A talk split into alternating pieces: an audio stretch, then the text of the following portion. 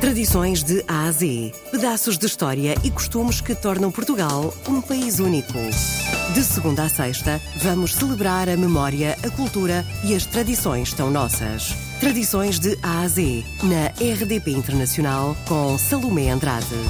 O segundo ano consecutivo vai realizar-se o Festival Literário de Mirandela. Já a seguir, vou falar com a vereadora da Cultura da Câmara Municipal de Mirandela, Vera Preto. Tradições de A a Z. Mirandela tem o palavrar que esta será a segunda edição. Uh, nós já tínhamos a Feira do Livro em Mirandela, uh, mas decidimos que uh, tínhamos que fazer mais. Portanto, repensamos todo este projeto e decidimos envolver as artes na palavra.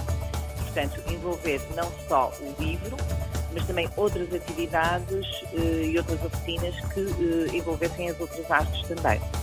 Tradições de A a Z. O Palavrar, na sua primeira edição, em 2019, eh, teve um impacto muito positivo, não só no nosso Conselho, mas também em toda a região.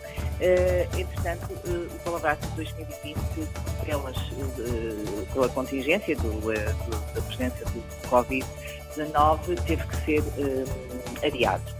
Uh, 2021 uh, também era suposto uh, em maio termos este, este evento, mas eh, dado os dados de, de, dos casos positivos que havia na altura, eh, decidimos, decidimos também enviar mais um período e vamos realizá-lo então em setembro.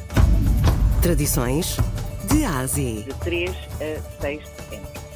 Tradições de A a Z.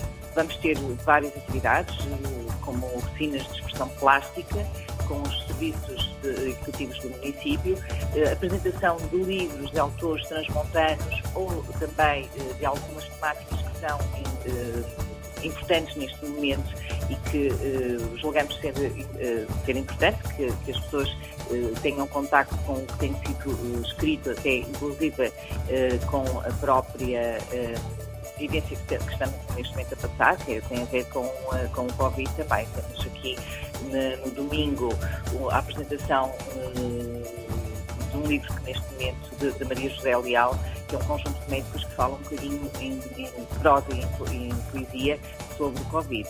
Mas além disso temos, uh, começamos na sexta-feira então com algumas atividades uh, quer para um público infantil, quer para outros públicos.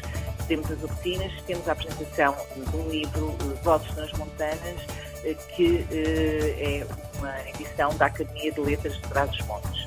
Sábado eh, vamos ter eh, mais atividades com os mais jovens, com sessões de contos para, os, para eh, as crianças e temos um, um, espetáculo, portanto, como eu tinha dito, em 2020 nós tínhamos preparado o Palavrar-te, um dos dias era, uma, um dos temas era realmente uh, o centenário da Mália e teve que ser adiado, mas este ano vamos, vamos cumpri-lo e, portanto, vamos ter aqui um festival um festival, uma, um, um, espetáculo de homenagem a Amália Rodrigues.